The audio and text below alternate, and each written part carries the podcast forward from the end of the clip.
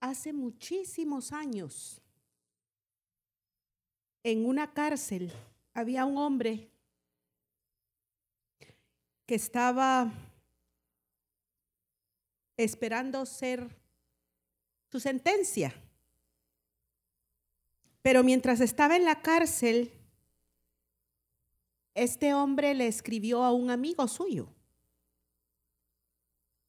Y él sabía que tenía que cuidar esas palabras que él iba a escribir en esa carta, porque iba a ser lo que este hombre, su amigo, iba a tener después que él no estuviera.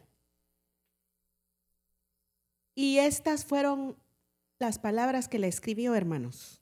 Pablo, apóstol de Jesucristo, por la voluntad de Dios, según la promesa de la vida que es en Cristo Jesús, a Timoteo, amado Hijo, gracia, misericordia y paz de Dios, Padre, y de Jesucristo nuestro Señor. Doy gracias a Dios, al cual sirvo desde mis mayores con limpia conciencia, de que sin cesar me acuerdo de ti en mis oraciones noche y día. Deseando verte, al acordarme de tus lágrimas, para llenarme de gozo, trayendo a la memoria la fe no fingida que hay en ti, la cual habitó primero en tu abuela Loida y en tu madre Eunice y estoy seguro que en ti también. Por lo cual, te aconsejo que avives el fuego del don de Dios que está en ti por la imposición de mis manos, porque no nos ha dado Dios espíritu de cobardía, sino de poder, de amor y de dominio propio. es segunda Timoteo 1, del 1, leí hasta el verso 7. Hermanos, mientras uh, yo quiero que esta noche, uh, yo me imagino que la mayoría de ustedes han estado frente a una fogata más de alguna vez. Sí, yo traté ahí de, de, con ese video para que ustedes se imaginen. Y miren, en los tiempos en que Pablo escribió esta carta a Timoteo, él estaba, como les dije, en la cárcel y él quería dejarle a Timoteo palabras que Timoteo pudiera atesorar cuando él ya no estuviera. Porque prácticamente Timoteo iba a ser el que iba a sucederlo en muchas áreas, en algunas iglesias. Y él quería que Timoteo estuviera preparado para el trabajo que venía por delante. Hermanos, quiero que, entiendan que en los tiempos en que Pablo escribió esta epístola, el fuego para ellos en la vida cotidiana era muy importante. Lo usaban para cocinar, lo usaban para alumbrarse como luz, lo usaban para calentarse. Lo usaban para muchísimas cosas, para hacer las herraduras de los caballos. Lo usaban para, mm, yo no sé si eso todavía se practica, creo que sí, pero no estoy segura, eh, para marcar los animales, las reses, ¿no? Lo, lo usan todavía. Ok. Y lo usaban pues los herreros, lo usaban los orfebres, los que hacían las vasijas de barro, que también eran muy usadas en ese tiempo. Así que el fuego, hermanos, era algo muy importante. Y yo estoy segura que mientras ah, Pablo estaba sentado en esa celda escribiendo esta carta a Timoteo, él quería que Timoteo pudiera mm, recordarse y atesorar y comparar lo que Pablo le estaba diciendo a Timoteo por medio de estas palabras. Y miren, ¿qué es lo que sucede con un fuego, hermanos? Lo que sucede con un fuego es que los que hemos estado enfrente de una fogata, es que, perdonen, cuando uno eh, pone los leños, en el principio cuesta que agarre, ¿verdad? Pero cuando ya agarró, el fuego es re bonito y, y se mira cómo las llamas y cómo están los leños ahí agarrando unos con otros. Pero después de un rato, ¿qué sucede? Si no le ponemos más leños, el fuego se empieza a apagar. Y se empieza a apagar y se empieza a apagar y se empieza a apagar. Y empiezan a quedar solo casi las, las brasitas. Entonces, ¿qué es lo que hay que hacer? Han estado ustedes en una fogata y uno dice, aticémoslo. ¡Ey, póngale otro leño! Necesita más fuego. Necesita otro leño, más, más leño. Y yo quiero leerles lo que dice en la versión de las Américas. Joel, ya, ya puedes ah, quitar el, el, el video. ¿Será que me puedes hacer favor de encender? Hermanos, en la, mm, miren, en la Biblia de las Américas, este pasaje, me gusta lo que dice en el verso 6, donde dice que avives el fuego. En nuestra versión, en la Reina Valera, dice, te aconsejo que avives el fuego. Pero en la, en la Biblia de las Américas dice, por lo cual te, te recuerdo. No le dice, te aconsejo, sino que solo te, le dice, te recuerdo, que avives el fuego del don que hay en ti por la imposición de mis manos. Hermanos, todos sabemos que el fuego también en la Biblia tiene muchas connotaciones, pero una de ellas es el poder de Dios. ¿Sí? El poder de Dios se manifiesta a través de fuego y a través de todos los tiempos nosotros sabemos, un ejemplo en el monte de Carmelo con los profetas de Baal. ¿Por qué no el Señor, no se han puesto a pensar ustedes, por qué no el Señor contestó con un terremoto o con un trueno que cayera en el, en el altar? También pudo haber pasado. ¿O por qué no empezó a caer granizo? No, el Señor respondió con fuego. Él quería dejar un mensaje. ¿Se recuerdan cuando fueron bautizados con el Espíritu Santo? ¿Qué dice la Biblia? Que se veían como llamas de fuego sobre las cabezas, hermanos, esos hombres. Miren, no solo es que nosotros nos imaginemos la llamita aquí encima de la, de la cabeza. Yo estoy segura que cuando esos hombres fueron y mujeres fueron llenas del Espíritu Santo, ellos eran como antorchas encendidas. Ardían sus corazones. Después de esa, miren, olvídense, Pedro al antes de eso, Pedro fue que negó al Señor en un momento tan crucial.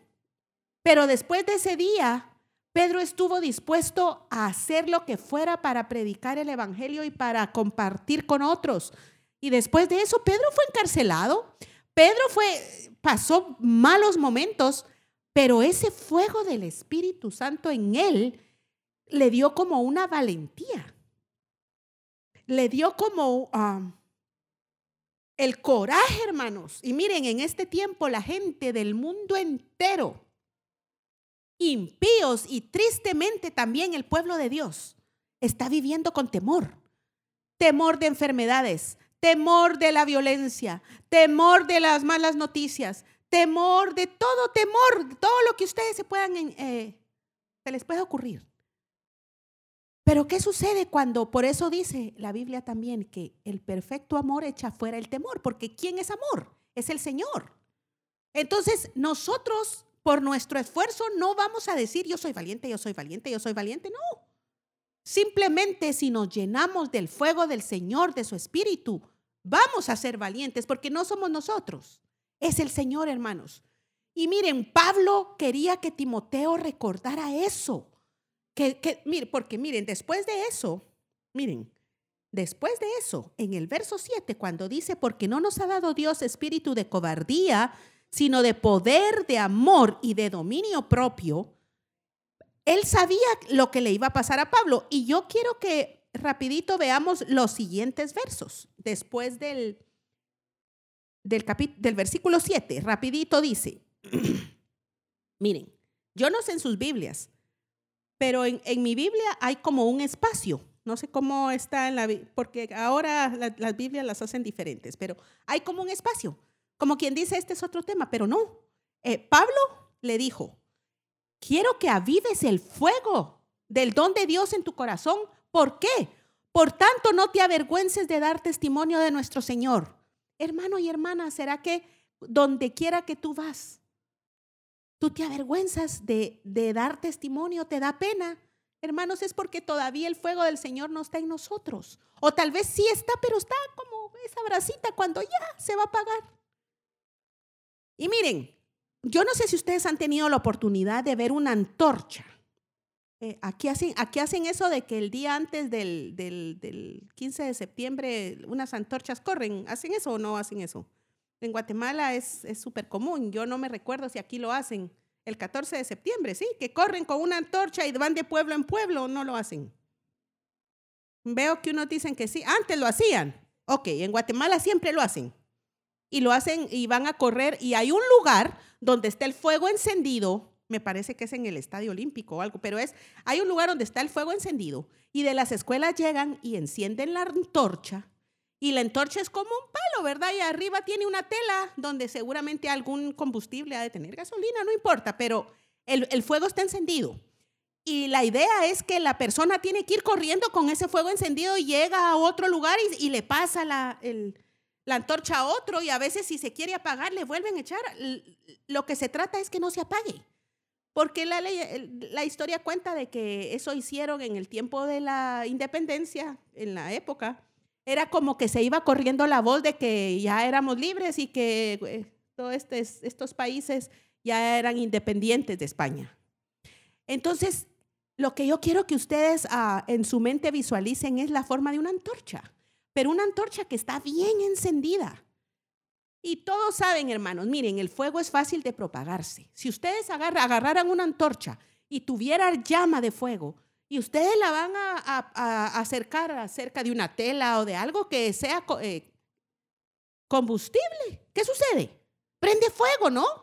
Hermanos, eso quiere el Señor, que seamos antorchas. Miren, cuando el Señor dijo que nosotros somos la luz del mundo, Él no estaba pensando en una candela, Él estaba pensando en esa antorcha que alumbra, que, que, que es algo potente. Él estaba pensando en en, el poder de Dios, ¿me entienden? Porque el poder de Dios es lo que hace que nuestra vida sea una antorcha, sea una luz. Y muchas veces, hermano, hermanos, miren, este mensaje surgió porque ah, por situaciones en mi vida yo empecé a decirle, Señor, quiero más de ti, quiero más encuentros. Pero en eso yo recordé de este pasaje cuando le dijo, yo me puse a investigar un poquito por qué Pablo le estaba diciendo. Y es porque Pablo sabía lo que Timoteo iba a enfrentar. Entonces, yo quiero el verbo en griego, ¿saben cómo? No estoy segura cómo se pronuncia, pero en, el original dice que se llama anasopureo, algo así, con Z creo que se escribe. Y da la idea de volver a encender o mantener plenamente encendida una llama. Ana significa arriba o de nuevo. Sos con Z significa algo vivo y pur es fuego. Este verbo era de uso muy común, como les dije, en ese tiempo por la vida cotidiana en que el fuego era una cosa de la vida diaria. Y hermanos, si Pablo está animando a Timoteo a que avive el fuego, ¿qué significa? Que el fuego se puede apagar, se puede ir extinguiendo. Y saben ustedes que David sabía la importancia de eso. En el Salmo 119, el Salmo 119 fue escrito por el, rey David. Ocho veces el salmista dice, vivifícame. Esa palabra vivifícame es lo mismo de avivar. En el versículo primero, en el versículo 25, abatida hasta el polvo está mi alma, vivifícame según tu palabra. En el 40, He aquí yo he anhelado tus mandamientos, vivifícame en tu justicia. En el 88, vivifícame conforme a tu misericordia y guardaré los testimonios de tu boca. En el 107, afligido estoy en gran manera, vivifícame, oh Jehová, conforme a tu palabra. En el 149, oye mi voz conforme a tu misericordia, oh misericordia, oh Jehová, vivifícame conforme a tu juicio. En el 154, defiende mi causa y redímeme, vivifícame con tu palabra. En el 156, muchas son tus misericordias, oh Jehová. Vivifícame conforme a tus juicios. Y en el 159, mira, oh Jehová, que amo tus mandamientos. Vivifícame conforme a tu misericordia. Hermanos, el que pone el fuego en nosotros es el Señor. Pero es nuestro deber mantenerlo encendido. Ustedes saben que ese era un mandamiento en el pueblo de Dios, en el tabernáculo de Moisés. En Levítico 6, 12 y 13 dice, y el fuego encendido sobre el altar no se apagará, sino que el sacerdote pondrá en él leña cada mañana y acomodará el holocausto sobre él y quemará sobre él las grosuras de los sacrificios de paz. El fuego arderá continuamente en el altar, no se apagará. Esta noche yo quiero retarlos, yo quiero preguntarles, y es una pregunta retórica, no me la contesten aquí, ustedes contéstensela. ¿Cómo está el fuego de tu altar? ¿Será que de tu altar solo sale un humito? El humito como cuando uno hizo carne asada y ya es lo último que queda y elotes o plátanos es lo que uno hace ahí, ¿verdad? O está esa llama que cuando uno pone la carne, el fuego se enciende más. Hermanos, examinemos, examinémonos y si ese fuego se ha ido apagando, procuremos avivar ese fuego en nuestro corazón. Miren, por medio de, por medio de una fogata podemos entender un poquito cómo funciona el fuego.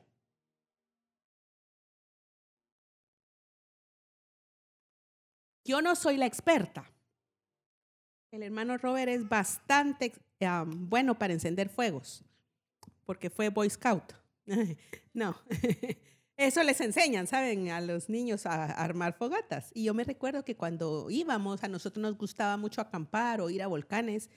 Y en, una caminata, en un volcán, en una situación así, hacer un fuego es muy importante.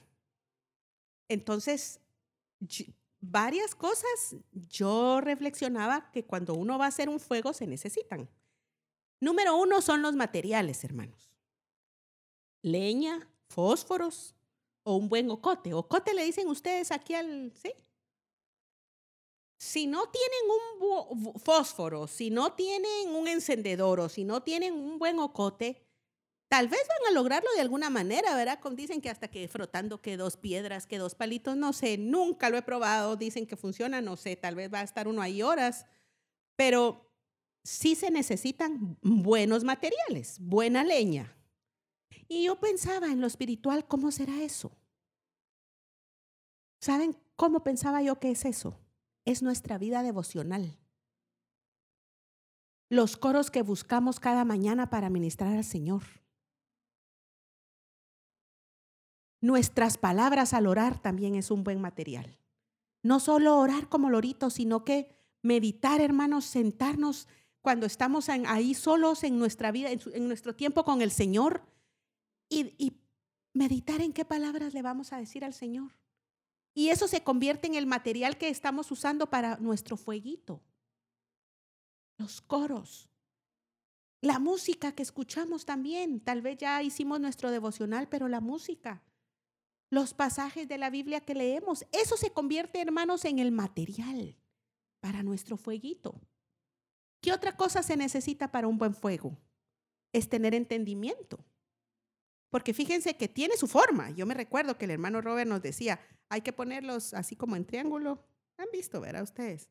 Y que es bueno buscar palitos delgados porque los delgados agarran más rápido, que la leña esté seca. ¿sí? No es solo poner ahí los leños ahí como caiga y le ponen el fósforo y ya. No, se necesita soplarlo y hasta la manera de soplarlo. Fíjense que yo investigando cuando estaba buscando el video del fuego, yo me, ah, me encontré que ahora, hay, eh, eh, o sea, en, en, videos ahora uno puede hasta ver como técnicas de cómo encender más rápido un fuego si uno está en una necesidad. Porque de todo hay, ¿verdad? Que ahora en el internet uno puede ver. Y me, me gustó una que el hombre decía que se pueden poner unos, unos palos largos y que encima se le ponga, nosotros le decimos chiribiscos en Guatemala, pero no sé cómo le dicen ustedes, como jarasca, como hojas secas. Y entonces él decía que qué es lo que ayuda, uno de los materiales para un buen fuego es el oxígeno.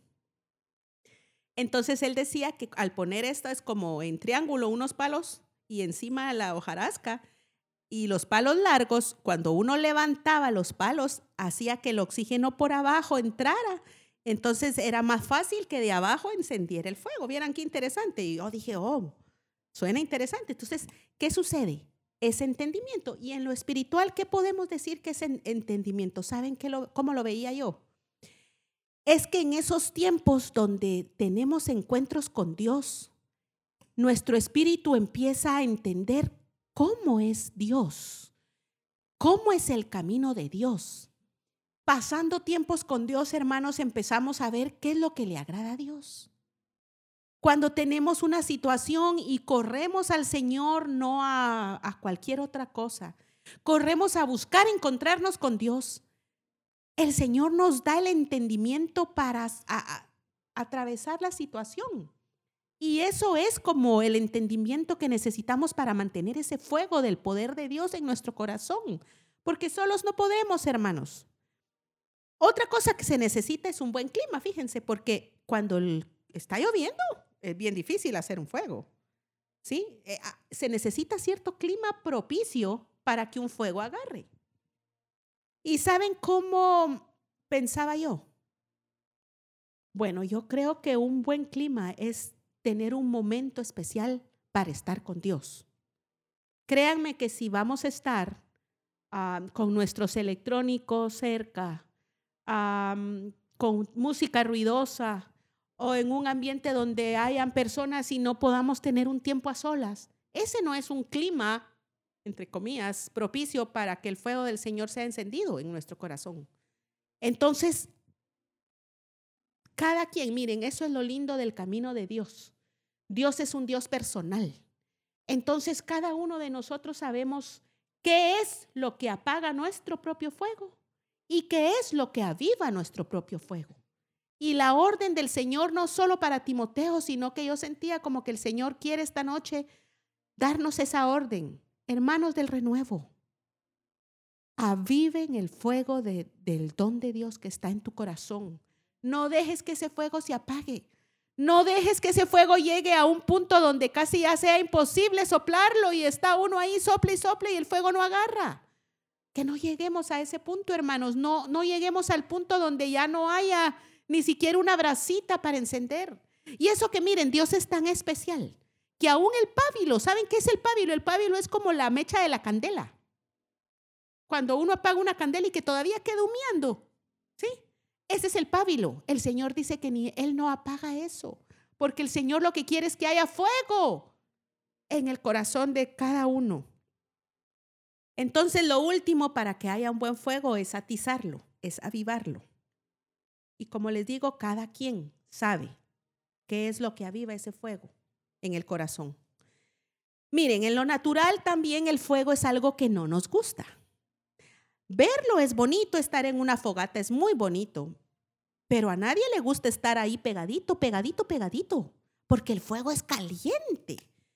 Y, bueno, no sé, las que tienen, ah, las mujeres que tienen estufas de gas más de alguna vez, yo me he quemado algunas veces, o aún en un horno cualquiera. El fuego quema, hermanos. Entonces a la carne de por sí el fuego no le gusta. Pero ¿saben qué es lo curioso? Que el fuego hace cosas beneficiosas aún en lo natural. El fuego purifica. ¿Sí?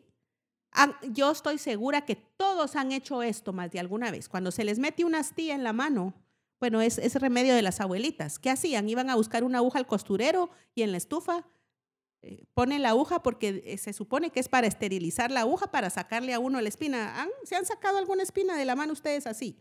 ¿Sí? ¿Por qué? Porque el fuego purifica. Entonces, miren, el fuego es símbolo también de juicio, como Sodoma y Gomorra, ¿no? ¿Qué fue lo que cayó del cielo? Fuego. Juicio. O en números 11.1, ustedes no sé si se recuerdan que hubo un tiempo en que el pueblo de Israel murmuró. Y dice que fuego se encendió en una parte del campamento, en números 11.1. y se quemó esa parte. Miren lo que dice, aconteció que el pueblo se quejó a oídos de Jehová y lo oyó Jehová y ardió su ira. Arder es, el fuego arde. Y se encendió en ellos fuego de Jehová y consumió uno de los extremos del campamento. Entonces, ojo, el Señor es paciente, pero cuando en nuestro corazón encuentra actitudes no correctas, el fuego, el fuego va a caer, hermanos si somos hijos, el fuego va a caer. Pero miren, hay unos beneficios también del fuego. Como ya les dije, purifica. En Malaquías 3.2, los que apuntan, les gusta apuntar, y en Isaías 48.10, el fuego también protege. Es como un muro. En Zacarías 2.5 dice ahí que el Señor es como muro de fuego alrededor. Y yo creo que eso fue lo que sucedió en el pueblo de Israel. Fíjense, cuando dice que de, día, miren, yo seré para ella, dice Jehová, muro de fuego. Está hablando de Jerusalén. Para gloria estaré en medio de ella. Zacarías 2.5. En el tiempo del pueblo de Israel, ¿cómo era? De día llevaban una nube que los iba guiando y de noche era una nube de fuego. Perdón, una columna de fuego, sí, de día era una nube y de noche era una columna de fuego. Hermanos, eso ha de haber sido impresionante. Algo sobrenatural que de repente en los desiertos la oscuridad es plena y de repente la columna de fuego iba. En ese momento para el pueblo de Israel el fuego significaba protección. Otra de, la, de ah, los beneficios del fuego es que es una de las armas que Dios usa para acabar con los impíos, como en Deuteronomio 9, del 1 al 3. También sabían ustedes que es una de las apariencias de Dios. Cuando el Señor se le manifestó a Moisés en medio de una zarza ardiente, que no se consumía, dice. O sea, que estaba y ardía y ardía y ardía. Y en medio de esa zarza el Señor le habló. También es símbolo de prueba. Y miren, yo lo miraba como un beneficio del fuego, que el fuego sea, sea símbolo de prueba. ¿Saben por qué? Porque ¿qué dice Pablo también? Que por, eh, o Pedro dice, primera Pedro 1, 6 y 7, que las pruebas son necesarias para entrar en el reino de Dios. ya les mencioné lo que sucedió en el Monte Carmelo. ¿Sabían ustedes que cuando el fuego descendía sobre las ofrendas, era símbolo de que el Señor estaba agradado. Así que el fuego también era como uno de los beneficios, era una señal de que Dios estaba sobre una persona. Em, y otro, otra cosa linda del fuego es que el Espíritu Santo también es figura, eh, o sea, el fuego, cuando nosotros pensamos en el Espíritu Santo, uno piensa en fuego, ¿no? en Lucas 3:16, miren qué lindo lo que dice ahí. Respondió Juan diciendo a todos, yo a la verdad os bautizo en agua, pero viene uno más poderoso que yo, de quien no soy digno de desatar la correa de su calzado. Él os bautizará en Espíritu Santo y fuego. ¿Sabían ustedes que en el original no está esa I? En el original dice con él los bautizará en Espíritu Santo de fuego. Es bien diferente, hermanos. ¿Por qué? Porque el Espíritu Santo es fuego y no le tengamos temor al fuego en nuestras vidas. Anhelemos ese fuego y digámosle, Señor, yo quiero que ese fuego en mi corazón sea avivado. Yo no sé si ustedes han visto, miren, yo como este verbo avivar creo que no les dije, me gustó mucho cómo busqué varias definiciones de avivar. Significa dar viveza, animar, activar, intensificar, hacer algo más vivo, cobrar vida, estimular, reavivar, enardecer, revivificar, reforzar, procede de vivo, atizar el fuego, reforzar, animar. Figurativo de encender, de volver a encender, acalorar.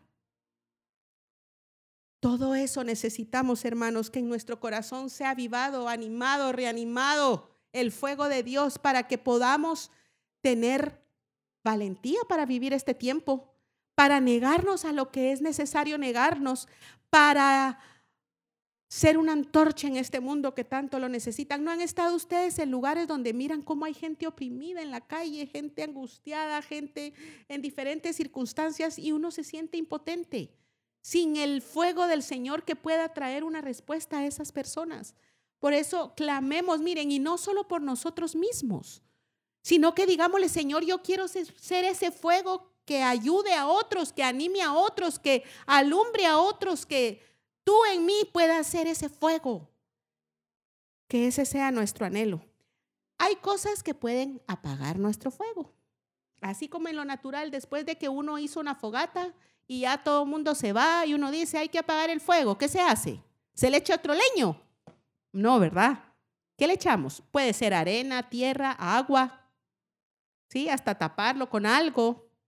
Bueno, pues en lo espiritual sabían ustedes que hay cosas que pueden apagar el fuego.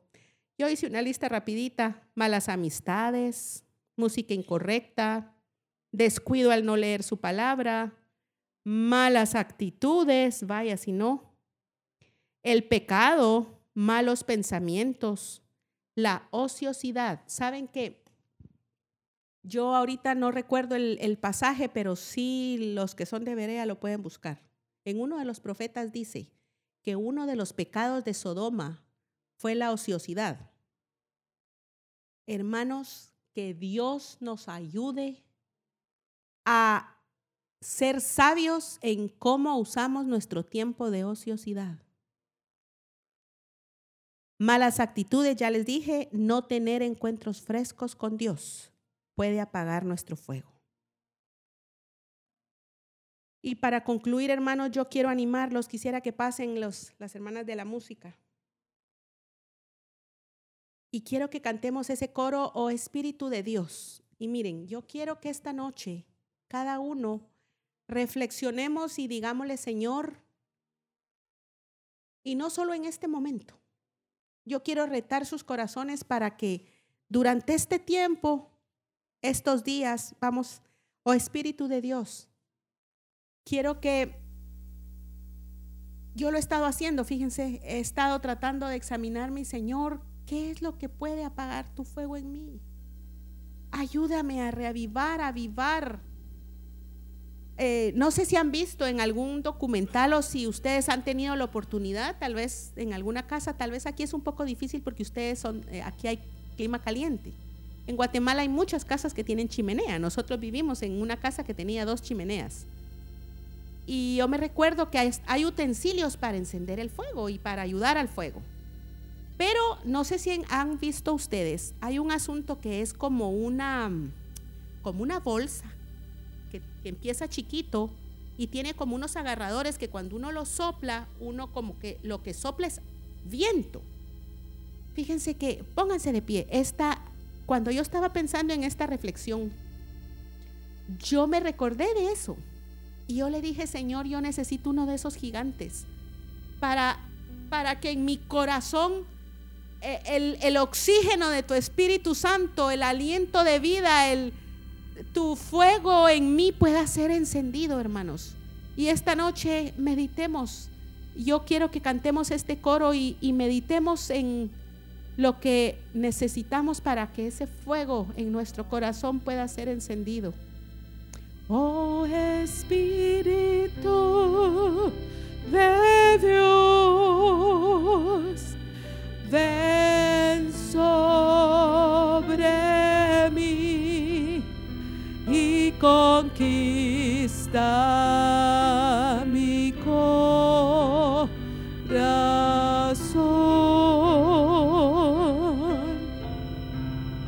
Señor, muévete